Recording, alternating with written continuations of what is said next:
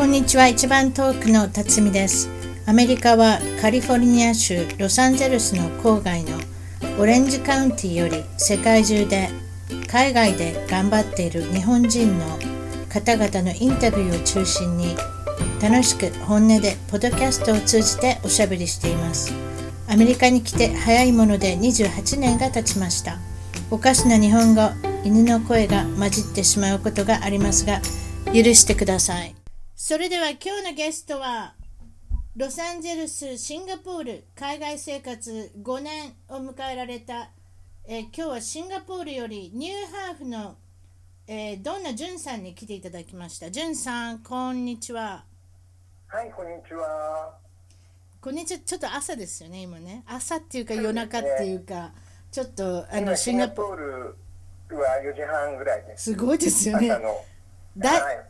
大丈夫ですか？私ちょっと大阪まで行かさせていただきますけど大丈夫ですか？4時半の朝っていうので。はい、だいたい仕事終わって帰ってくるのがこれくらいなんで全然大丈夫ですよ。あそうあそうかそうかそうか、はい。お店が、はい。お店が結構長いことやってはるんですね？時間がね、はい、そうです。そうです。ね。とりあえず、はい。それじゃああの出身地は福岡県ってことで聞いてるんですけれども。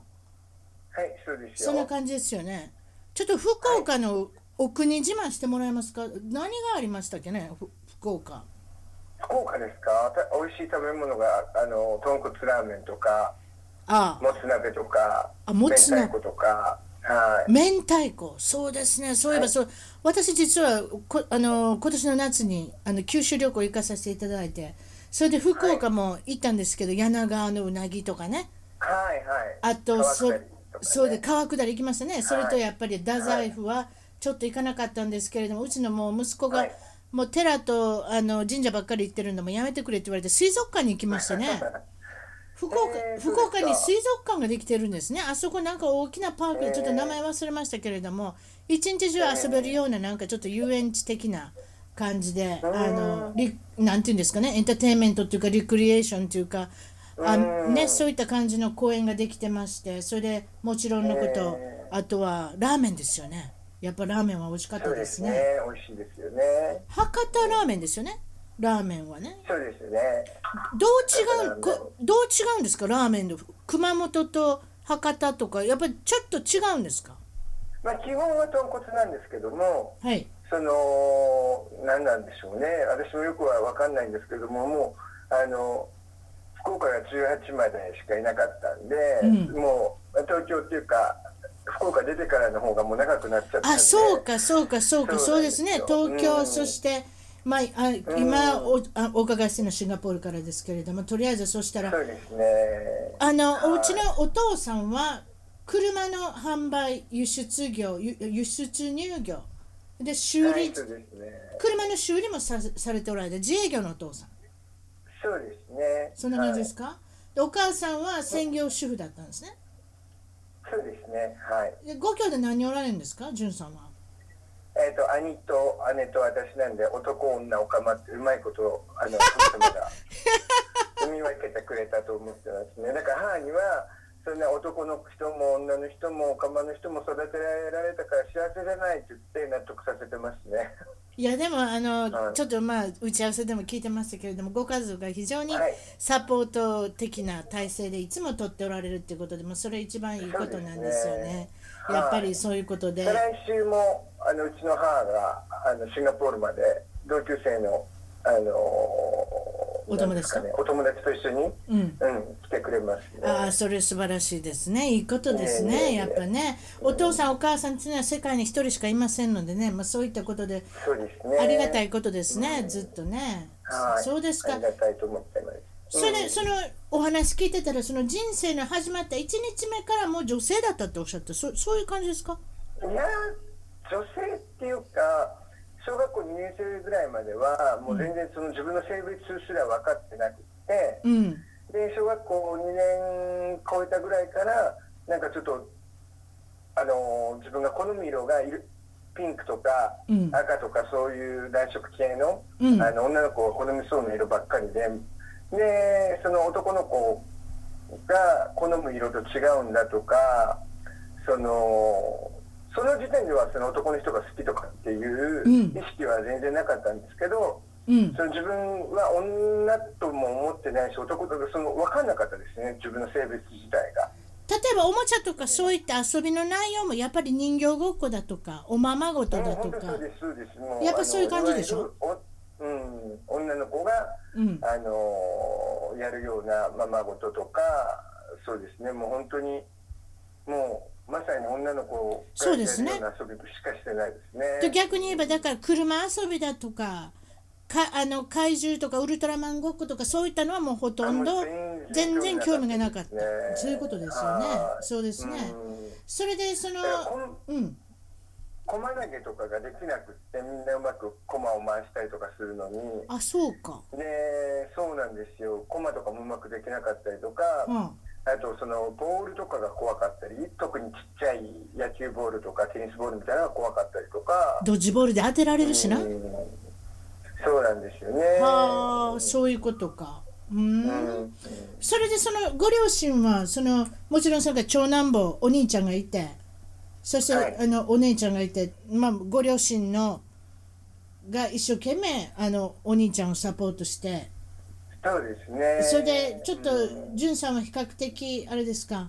なんかあの九州全般におけることであってそのうちだけが固執してるわけじゃないんですけれども、はい。そのどうしてもあの九州の長男坊ということで長男を育てるみたいな形の優先するっていうのは、まあ、よくありがちなうち、まあ、その特別じゃないんですけどもねそういうなんか風習みたいなのが多かれ少なかれあってで自分はやっぱり次男坊なんで好きにしていいみたいないい意味であの好きにうんできたんですごく幸せでしたね、そういう意味ではね。ああプレッシャーがなかったってことですね。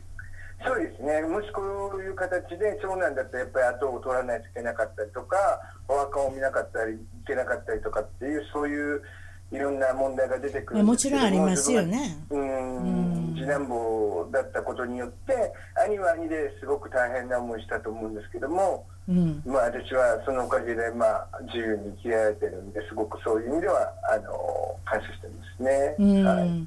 それでそのお父さんお母さんがそのんさんが特にそのなんていうんですか女の子の遊びだったりままごとだったり人形ごっこだったりっていうその気づかれたのはいついつ頃ですか？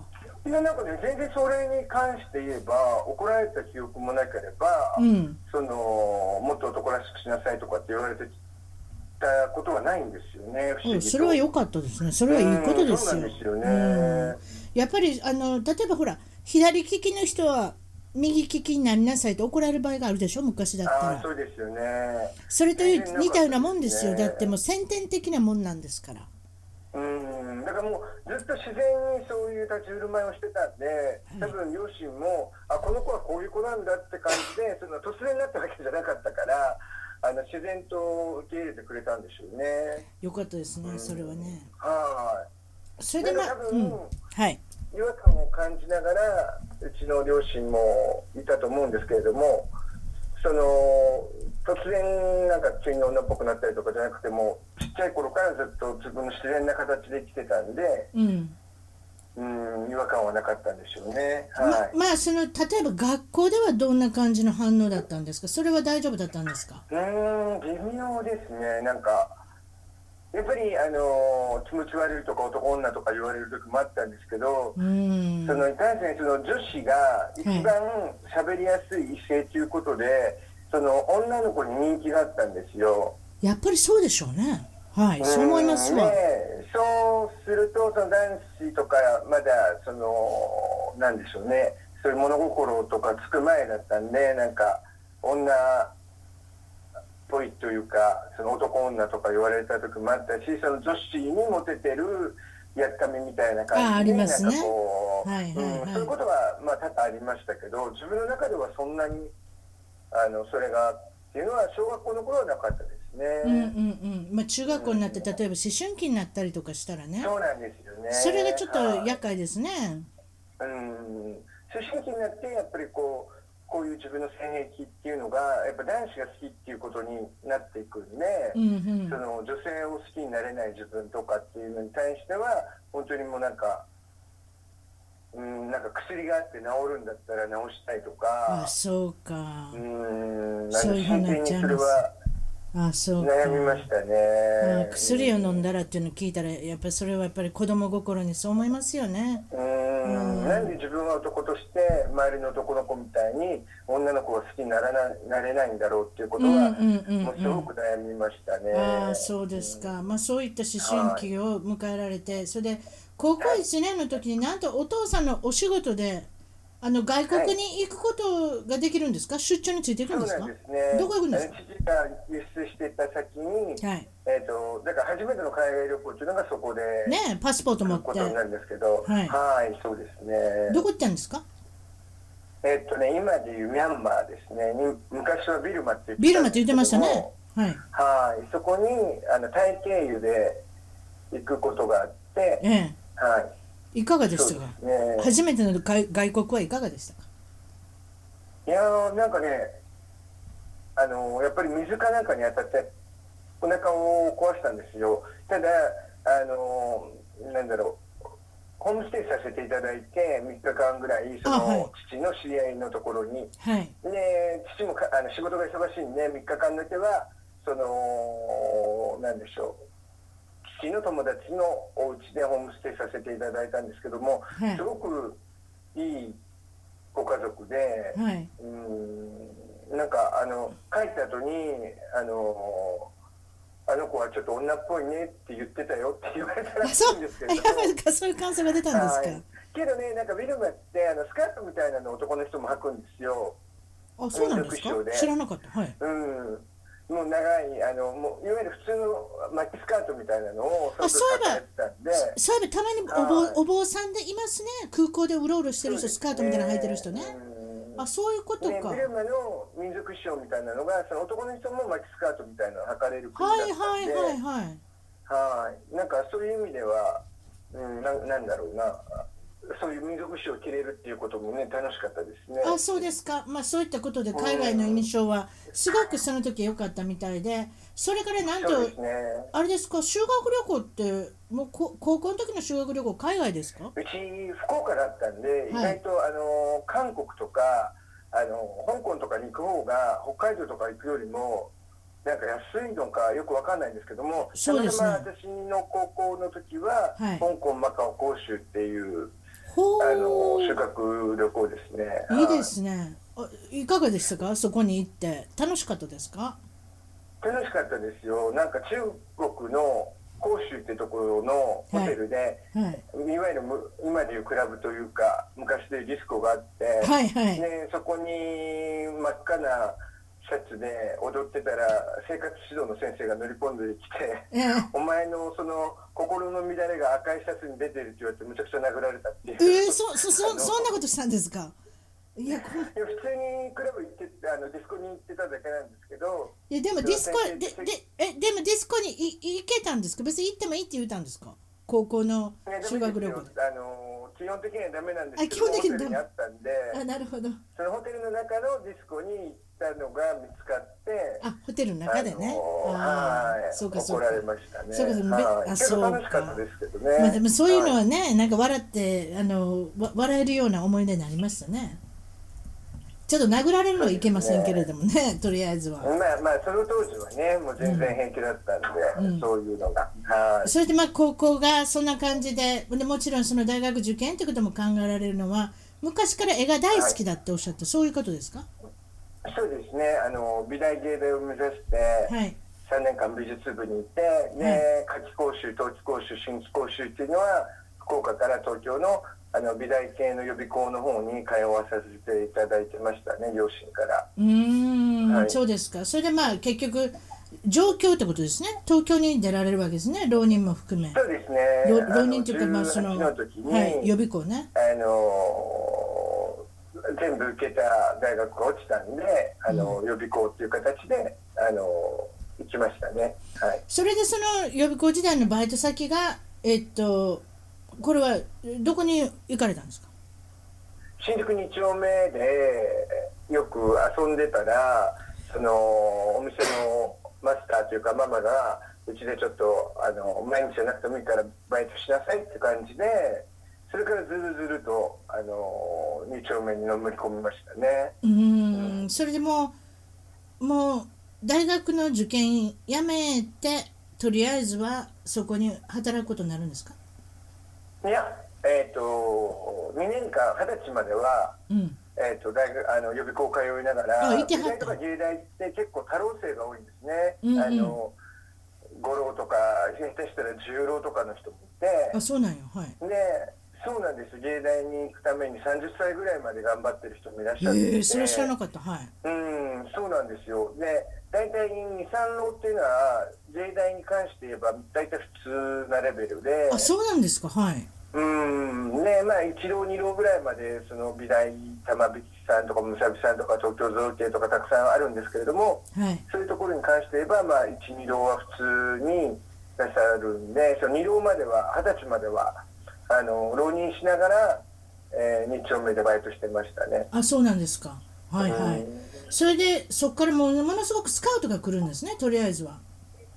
そうですね、なんか、あの2丁目の、あのークリスマスパーティーとか、はい。お店の何周年パーティーとかってなると、不思議とその当時は、あの女装をするっていうなんか習風があってうん。風習があって、うん。でそれであの自分もみんなその従業員の人たちと一緒に女装してたらあのちゃんとしたニューハーフのショーパブとかクラブのママさんネッチとかオーナーさんうん。が遊びに来てスカウトされてましたね。うん。それで本格的にあの始められるのはいつ頃になるんですか？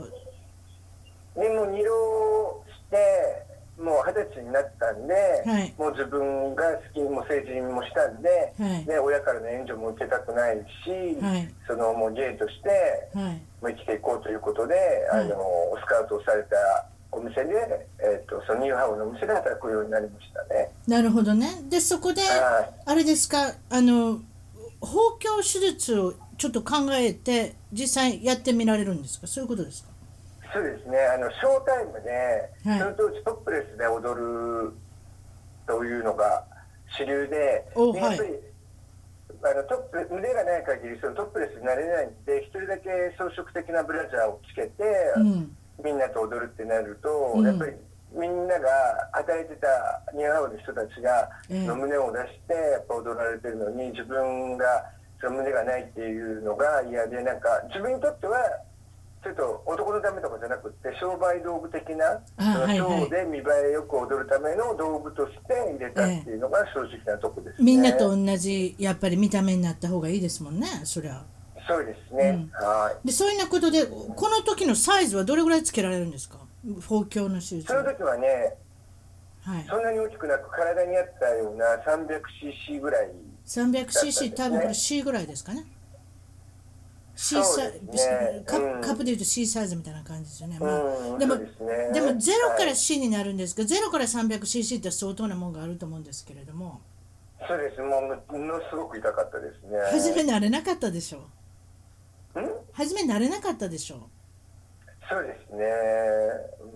うん。もうあのーその当時生理食塩水っていうのがえっ、と出だしたばっかりで。そうですね。生理食塩水だと体にもし割れた場合とかも害がないということで、はい。生理食塩水を、えー選択したんですけれども、はい。なんか自分の体と合わなかったみたいでやっぱりお1年ぐらいで、はい。あのーちょっと割れちゃって。はい。なんででしょうね。で何なんでしょうね。よくその原因は本当全然わかんないんですけど、はい。片方の右の、あのー生理食塩水のパックが割れてあでちっちゃくなってきたんです。あちっちゃくなってきてしゅばんでくるわけですか？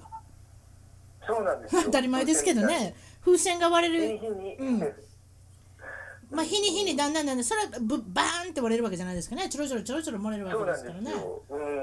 それでおかしいということで、あの摘出して今度シリコンっていうのを大胸筋管という筋肉の中に入れる手術をしたんですね。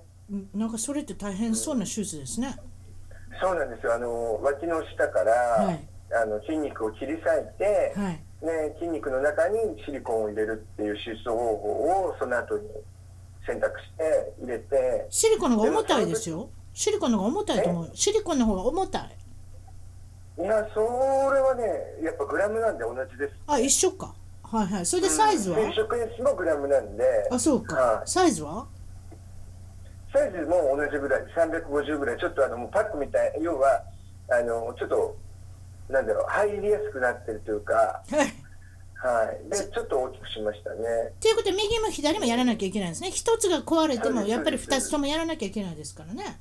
そうですね。はいはいはい。はいでそんな感じでまああの包協の手術をでも結局は包協の手術の話をお伺いするとまた違うことになるんですねなんかそ そのその後のことちょっと言ってください。またなんか大きくなったりちっちゃくなったりするんでしょ？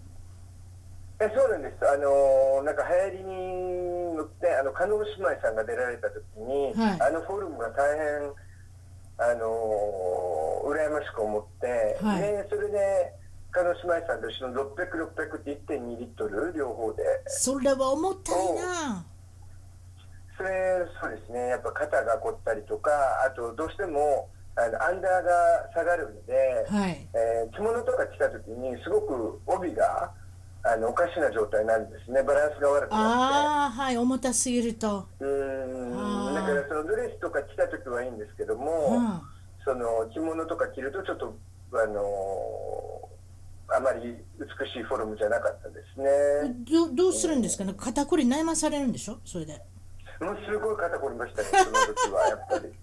うん。大きくしたもののでもこれまたあれですか？今度ちっちゃくすするんですよね？確か。違いました？ね、最後今の状況はちょっと小根先生に無理言って、はい。あのこういう肩こりがあるんでとかっていう形で、はい。あのすごく割り引いてもらってあの、自分の体に合ったはい。サイズに今はなってますね。け結局どれどどれぐらいですか？C, C サイズですか？また。C ぐらい？そうですね、D ぐらいですね。お D 400ぐらいなんで。ほう、はい。それも結構な大きいもんですね。そうですそうかですね。ええ。うん。まあでもあれでしょうね。まあそれはメインテナンスは別にいらないんですか？基本はあの入れっぱなしの形の人もたくさんいらっしゃいますよ。ここれはまたシリコン？シリコン入れたんですか？そうですね、ほとんどの人がシリコンですね。シリコン。で職員室でも1回入れたまんまずっともう20年も30年も入れっぱそうなしのそうそうそう、人もいらっしゃるし。うん、アメリカのテレビ番組見てたよう、あのセイリンってやつね。シリあの食塩水入れてますもんね。うん。ははい、うん、そうですね。い。そうですか。で、まあ、とりあえずはい。それはまあそれで落ち着いてはい、そうですね。今はもうずっと同じ大きさで。それで何かあのもうお綺麗な方だからじゅんさん。それでお口も上手だから、いやいやいや芸能界からまた声かけられるんですって？いやちょうどね、27ぐらいの時に、はいはい。20年ぐらい前に、はい。あの今、春菜愛ちゃんが出てくるまで、はい。あの宮明宏さん、カルセル・マキさん、ピーターさんの後にお化粧したタレントさんがいなかったですね、20年ぐらい。はいはいで、ね、その時にあの事務所の方からちょっと売り出したいんでって言って27の時に1年間その芸能事務所にあの預かりっていう形で、はい所属はちょっと難しいんだけど預かりって形で仕事があったら振っていくんでで、まあ、プロモーションもしていくんでっていうことで、はいまあ、ちょうどたまたま私が27っていう年がターニングポイントだったと思うんですけども。はいそのまあ、逃げるわけではないんですけどもせっかくそういうお話もいただいたしということで、うん。一度その働いてるお店を辞めたんですね。うんうんうんうんはい。それで芸能界入ったんですか、芸能界っていうか、まあ、そうですね、まあ、ほとんどが地方の営業ばっかりだったんですけれども、あはいはいそのはい前にあの20私が2とか3ぐらいから27ぐらいまでの5年6年ぐらいニューアーブームで、はいあのそれこそそのタレントまで今でいうマツコさんとかミッチさんとか、はちゃんとかっていうようなタレントさんは出ないんですけれども全国のオカマを集めた番組とかはい。あとその歌合戦だ運動会だ、まあ映画だテレビだ雑誌だっていうそのニューハープの全体的に取り上げられた時代がありましてえでそこでスカウトされたんですけどもえいはい。いいかがですか芸能界入りっていうのは自分に合ってました？いいや私はねなんか好んで行ったわけじゃなかったんですごいそう言うと上から目線でずうずうしく聞こえると思うんですけれどもそのどうしてもその芸能界で自分の名を残そうとかっていうのははいはい。全然なかったんですね、正直あそうかそうかそうか。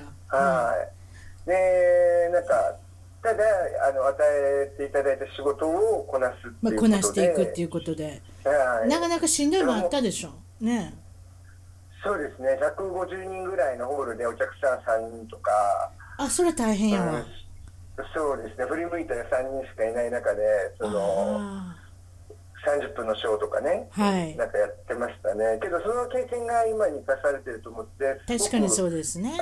うん、あの1年は良かったですね。ねえやっぱそういうことですね。それからっていうのは充電期間があるんですか？自分にとってのその人生において、まあ、充電しようっていう期間がいや、その1年ですね、その時にロサンゼルスとかも、あのお友達がいたんで、あの行ったりとか、うーん、そうですね、その1年が私にとっての充電期間ですね。ロサンゼルスにはい。行くときに、このもちろん空港を通過しなきゃいけないんですけれども、はい。そう入国手続きのちょっとお話聞かせてください。なんかすごいことあったんでしょあの当時ですね、もうそれこそ20年前なんですけども、はい。あの指紋とかはい。目のあの眼球とかのあのそういうのがなかったんで一致させてね。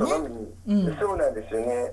ねそしたらそのなんであなたはその女なのに男って嘘をつくんだみたいな感じで。結局、だからパスポート見たら男なのに、その、うん。その検査員の前におあのおられる方は、んさんの綺麗な女性の感じなんで、これやったら一致しないやないかと、おかしいやないかってことになってくるわけですね。うんなんか偽造みたいに思われて、うん、ほんで、あれですか、別室に連れて行かれて、き質問が始まるんですか？ななんなんて言ってきたんですか？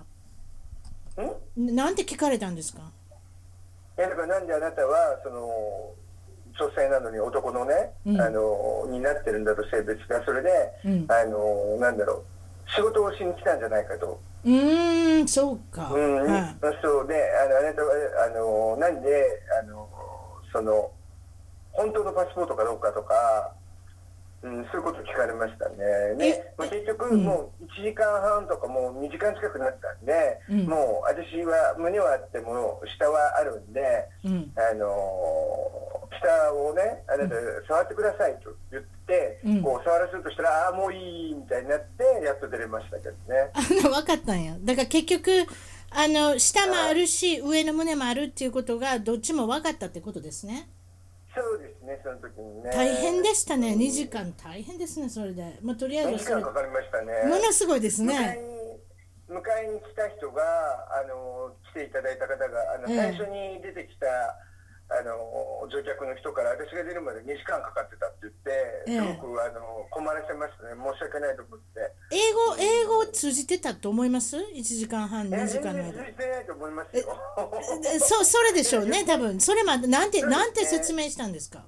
うんなな。だからもうそれはもうしょうがないんで「I have a penis」って言ってペニあスしかないんで。はい。一応いろんなこと言ってみたんですか？ね。ええ。うん、日本だったらあの上半身はお母さんにで下半身はお父さんになのよって言えばわかるんだけど、そういううまいことね、あのジョークも言えないんで、もう I have a penis って言うしかないと思って。あ、はいそうか。ニューハーフって言っても分からんやろうし、なんかいろんな言い方はありますよね。シーメールって言い方もあるだろうし、まあ、そうか。そうなんですね。なんかあのニューハーフとかミスターレディっていうのは和製英語で、ねそうですね。あの全然通じないんですよね。こっちで言ったら、トランスジェンダーとかとか、かそういうことでしょうね。あのドラッグクイーンとかフィメールとかっていうよそううなそう言葉じゃないとわからないんで。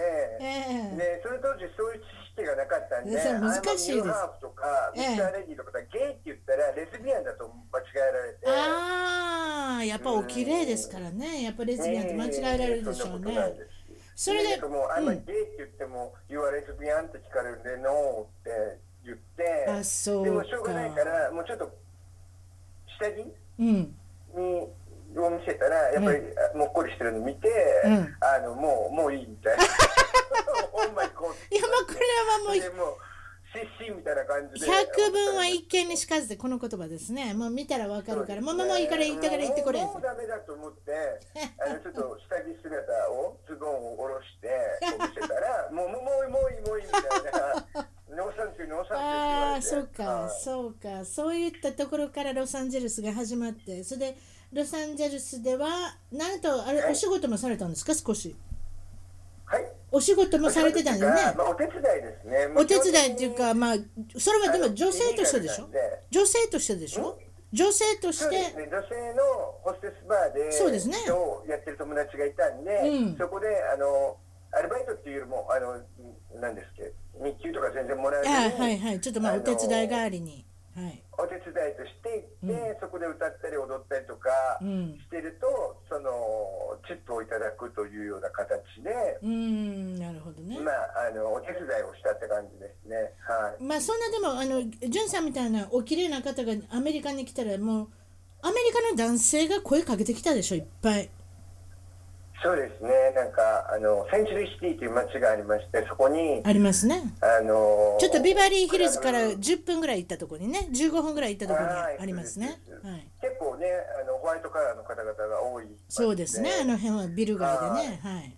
うん。ねあの男の人は30以上の感じで女性は25以上ぐらいの感じのアダルティーなクラブがあったんですね、はい。その当時。はい。でそこで働いてる女の子たちとお休みの時は行ってたりとかしましたね、うん。はい。どどういうふうにアプローチしてくるんですか？向こうの男性は。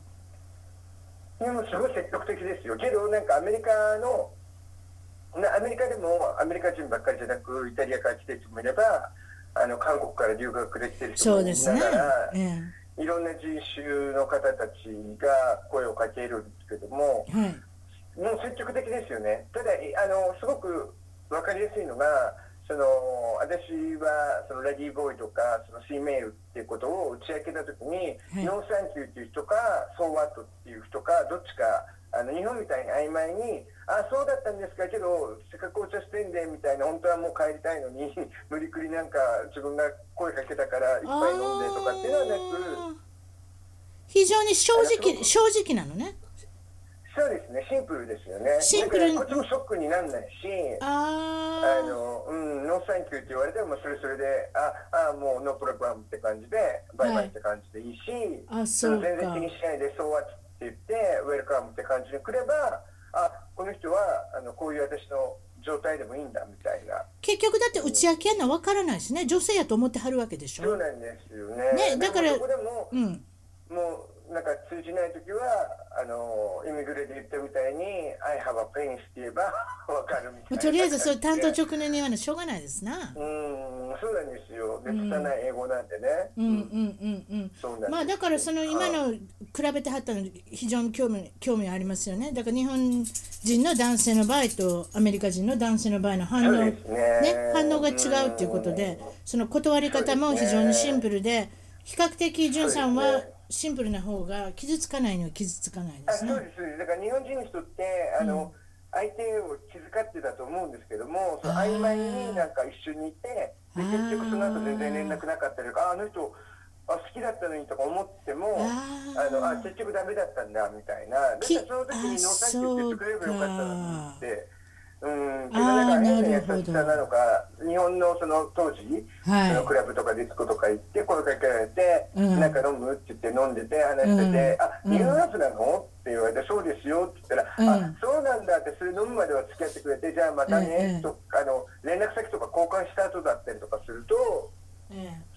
なんか全然連絡がなかったりとかあそうか。しますね。うあん。ーまあそんなこんなでそ、まあ、はいはいどうぞ、うん。けどなんですか？そのなんだろうロサンゼルスでははっきりどっちかだったんで、ね曖昧なことがなかったんで楽でしたね。そんな感じで、まあ、うん。日本に、まあ、もちろん充電期間なんですから帰られるんですけれどもはい。今度はあれですか？あのどちらに行かれるんですか？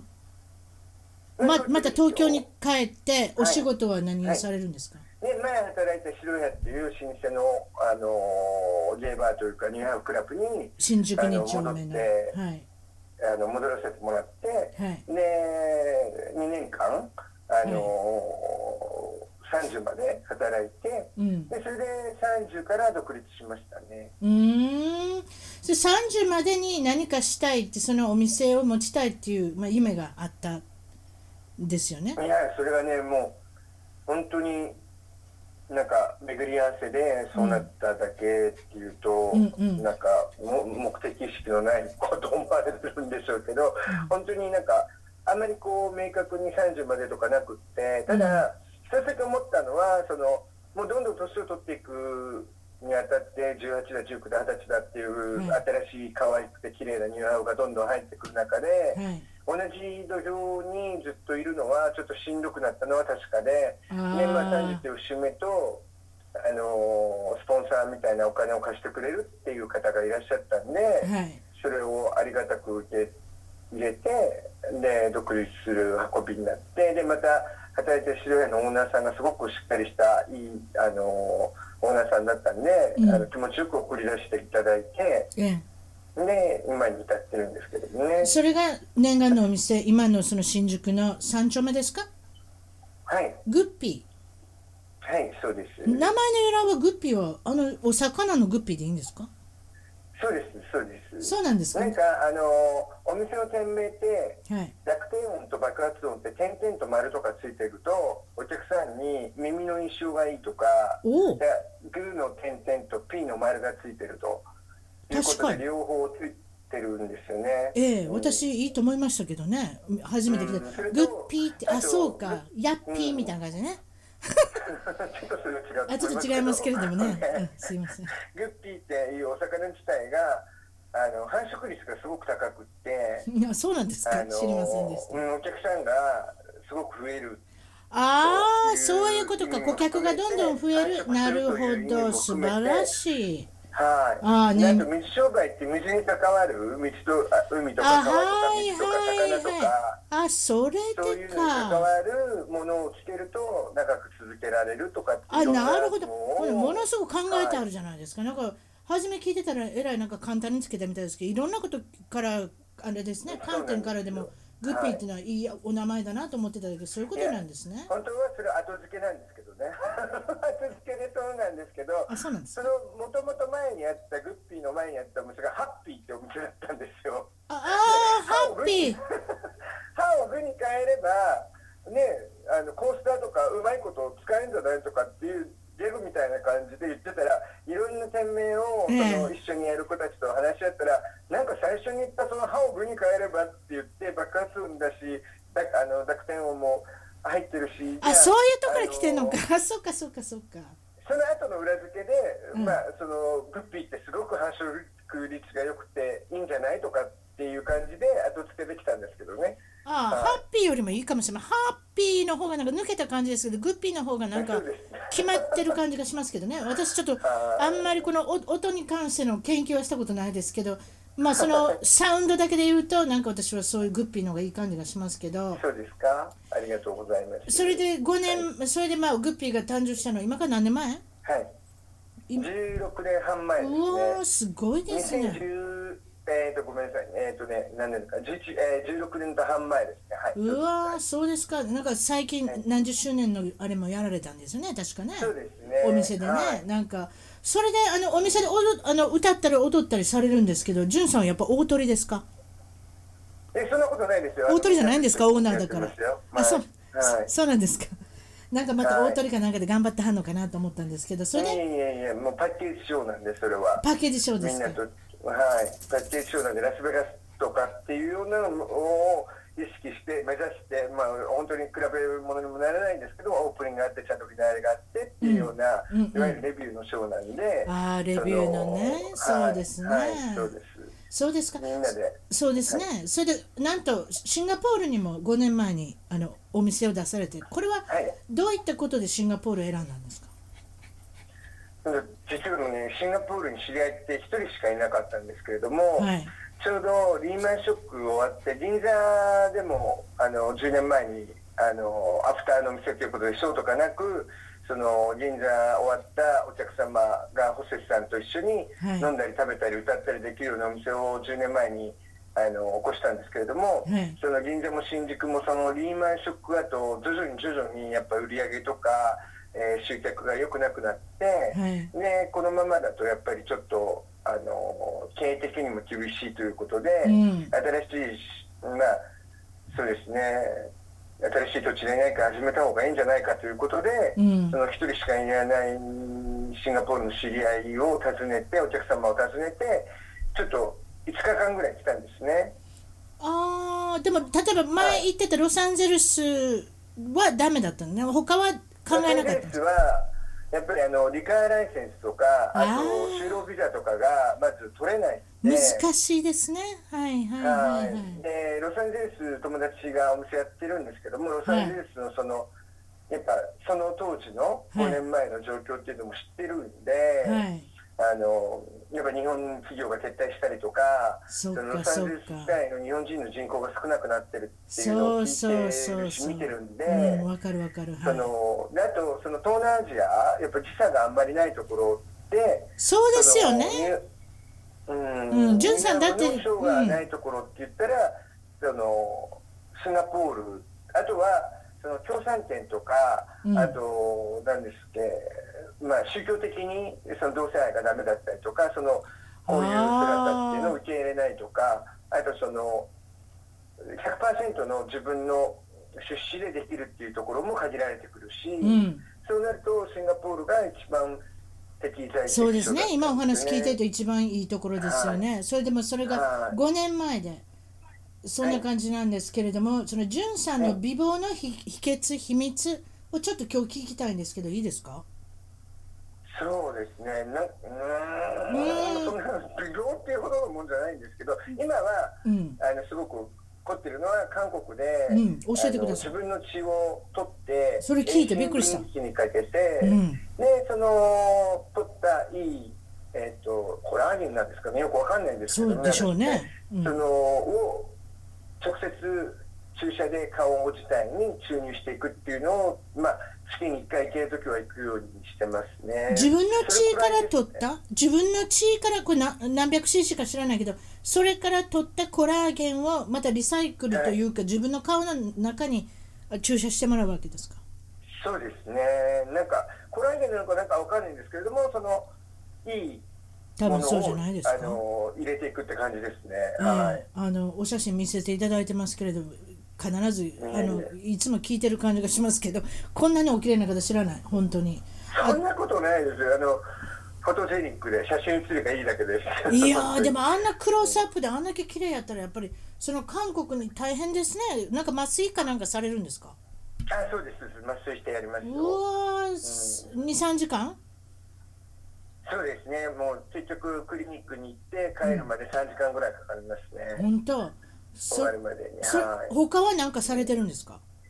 あと福岡に帰った時に、うん。あのそのずっと私を面倒見ていただいてるうん。美容整形の先生のところで安心できるので、ボトックス注射を半年に1回ぐらいは。これは何箇所ぐらいに打つんですか？うーんなんかもうね打ち放題みたいに優しい先生で、はい。あの私その先生が判断してどんどん入れてくれるんですよ。はい。一定の金額で。なんで安心してもうその金額を払えばちょっと金額はいろいろこうあるあるんで言えないんですけれどももちろん。その先生があの全部やってくれるんで。えででも顔は顔は小さいところじゃないですか。20箇所も30箇所もできるんですか？いやまあそのボトックス注射に関して言えばあの麻酔とかもないんで先生に任せてやってるんであれなんですけどまあその CC ですよね。何 CC 入れるかによあって違うんじゃね、そういうことですか、はい。でもそれもいろいろあるんでしょうね、そのあそうですかね、入れる場所とかあのほうれい線とかは全然あのボトックス入れてもシワは取れないんですよね。そうなんですか？はい、ボトックスはミラクルじゃないんです。あれはむあれあれは全てに効くわけじゃないんですね。違うんですよ。あの目尻のシワとか、はい。顎のなんか梅干しになるなるようなシワとか、い。眉間のシワとかは効くんですけれども、はい。あとおでことかはね、あそうか。ほうれい線に関しては全然効かなくって、はい。あのーそうなんですとそうなんですね。でうん芸能人の方がやるのってやっぱりボトックスが多いんですか今はで何が多いんですかどうなんでしょうね。うん、やっぱボトックスを打つとシワは消えますよね、確かに。はあでも注入するパターンと美容整形っていうのはまあまあ整形っていうのは結局切ったりってことですよね？そうですね、切ったり買ったりはもうこれ当分してないですね。うん、やでもでも芸能人の方って私は分からないですけれどもあの、はいいろいどういうのが流行ってるんですか今日本の？あのなんだろう年齢重ねるごとにあのシワとかたるみとか出てくるんでええ、あのリフトアップをなさってる方は結構いらっしゃるんじゃないですかね。リフトアップってこれは何ですか？あの切らなきゃいけないんですか？なんかこめかみとかなんかそんなそうですね。そうですそうです。こめかみとかおでこの生え際とか、はいはいあと首のシワとかもあの耳まで引っ張ってで耳の方後ろの方から切ったらその首のシワが取れるってえいう。知らなかった。首のシワ確かに首ってあれですね。顔ばっかりいらってても首が年出てきますもんね。そうなんですよ。なんではあ。あの首のシワはあの上げて耳の後ろの方であの切るっていう方法があるみたいですね。うん。そそうするとなんか耳が垂れてくるんですって？なんかおっしゃってたのまあ、あの昔のねやり方だと耳が垂れてきてだんだんか口の方まで行くっていうような なんて今はやっぱりあの技術が発達してるんでそうですね。そうないみたいですね。美容はい整形業界は本当にもう毎年毎年どんどん変わってきますからね。うーんそうですね。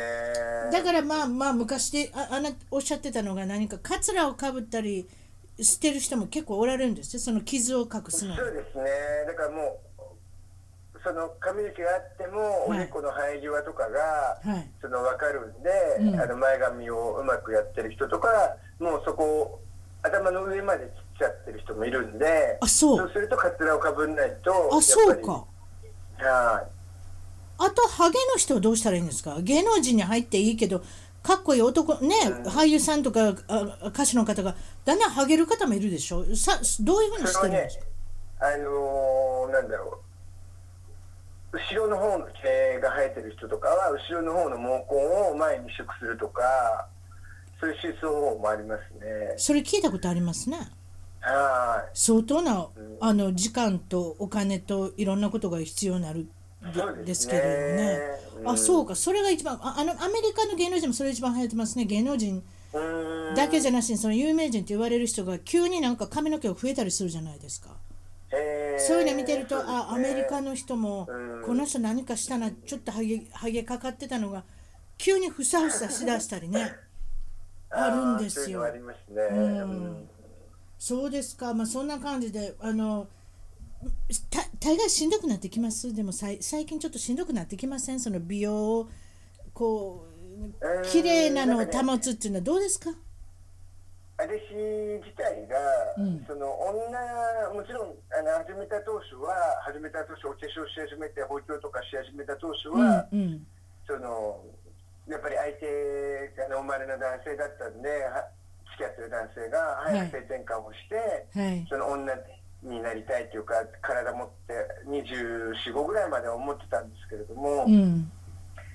なんかやっぱり違うのかなと思って、うん。なんかそうですね。なんか今もう今に関して言えばそのあと何年かしたらそのゲイのホモセクシャルの方に戻ろうかなっていう気持ちはありますね。っていうのがやっぱり女性ってそのいい服とか装飾品とか、うん。そういうバッグとかにしかれやっぱお金のかかることじゃないですか、まあ、男性のおしゃれももちろんお金がかかるんですけどいや女性は大変ですよ。そういうのがうーんなんか正直ちょっと疲れてきてるのは確かででその求めまあ年も年齢もいってますしそのなんだろうやっぱり仕事で生かされて本当にありがたいんですけれども、うんゆくゆくそのパートナーというか家族みたいなのを人を探してなった時にうんやっぱり同性同士の男が好きで男が好きなホモセクシャルの人の方がパートナーができやすいんで。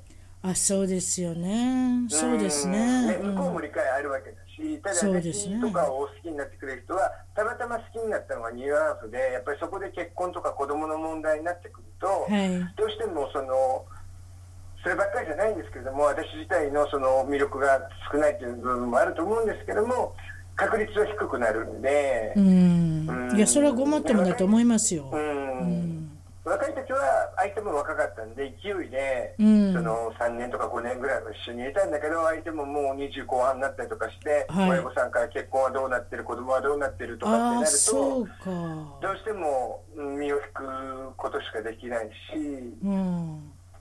でこの年齢でやっぱりこう寄ってくるってなると、うん。やっぱりこうかなりの変態の人とか あとね逆にそのお金ないんですけど経営をしてるってことでお金目当てに寄ってくる人とかってどっちかしかならない可能性が多くって純か。粋にその恋愛とかでまたどうしてもその妻子ある人のセカンド的なうん。その性的なその奥さんとはできない性的な興奮度っていうことでそのセックスだけになっちゃったりとかするんですよね。ああそうかな、うん。そうそうちょっとそれは悲しいというか虚しいっていうかね。そうなんですよね。で結局お食事して、いはい。セックスして終わると、彼は奥さん子供いるところに帰るし私は一人寂しく寝るしかないっていうのはこれってああそうフェアじゃないじゃかないですか。そりゃそううん、泊まってってって言っても泊まれないし、じゃあ、うちの部屋ばっかりじゃなくてあなたの家にも行きたいわって言っても行けるわけないし。せやな。うん、せやね。でそうやってやっぱホテルとかになっちゃうし、うん。毎回毎回ホテルとかっても味気ないし、せやな。ってなると、部屋にってなると、うん。フェアな関係っていうのが、ここ何年かちょっと、まあ私が原因なんでしょうけどね、その、いやでもないのは事実なんで。うん。いやどういうかやっぱりね愛されたいですもんねそれに。そうなんですよね。うんあの、ね。あ愛すことは簡単ですけどね。愛されたいですよねやっぱり。あとやっぱりちょっとテレビでも見ておつまみでも食べてビールでも飲んでケラケラっと笑ってね今日のあったことないことははしゃべってうんね。たまには喧嘩もして笑ってうん。そういったことがやっぱりちょっとあれですもんね。寂しいですよねね。今ではね。そうするとでもうん。今なんかおっしゃってたのはあれですか？パスポートの切り替えがもうすぐ来るので。そうなんですよ。ちょうど2018年うん。にパスポートの切り替えと、うん。あと免許証の切り替えが来るんで、うん。その時をめどに、うん。もう髪の毛も切って、そうん。のシリコンも抜いて、うん。男性として男性を好きなホモセクシャルのスタイルにあの変われればいいなって今はそう思いながらあの頑張ってますね。けどやっぱりあの汚くなって、うんあの男に戻ったとかゲイに戻ったって言われたくないんで女でいる以上はやっぱりこうダイエットというかある程度のプロポーションとあの顔もその衰えないようにしてやめたいと思って今は励んでます。オリン、まあ、東京オリンピック目指してるってことですねとりあえずはそうですね。あの東京オリンピックはあと4年後ですけど、あと2年で。えー二年でそうなってオオリンピックの時ぐらいには でもでもなんか例えばそのシリコン取った時はこれペチャンってなったらどうなるんですか？皮とかたるまないんねですか？それがね、なんかね、あんまりよくわかんないんですよね。で、抜いた友達もいるんですけれども、はいやっぱちょっと垂れてるって言うんですけど、実際見てないんで、うんよくわかんないんですけど、うんあの美容整形の先生曰く、そのお鍋さんが、うん。あのつけてるバリバリって言って胸をこう固定させるようなのを1年近くはつけてないといけないかもしれないねっていうふうには言われてますね。ああなるほ筋ど。ね肉を剥がしてるんでそれをくっつける作業が、はいはい。人間のあのなんだろうなんだ回復力というか、はいあの自己治癒治癒力というか、はいはいわかりますよ。はい。皮膚の再生力っていうかね大変みたい。そうそうです。ね。ねうん、だからちゃんと戻ろうとする作業が働くのを信じて。いや大丈夫だと思いますよ。あのよくこっちでもあの太った方が痩せられて急に痩せられて皮がたぶってそれをあの手術する人っているんですよ。そのたぶった皮を。でもはい。綺麗に治っておられるので例えばそれがうん。1回で終わるのか2回で終わるのかちょっとそれは分からないですけれども。いや私は大丈夫だと思いますよ。うん、そうなってほしいと思います。あれはい。がもう本当にねでもね私はそれ祈ってます。そのはい。愛してくれる人愛されることができるっていうねその2年を目指してっていうのはやっぱ人生にとって大きなことだと思うんですよ。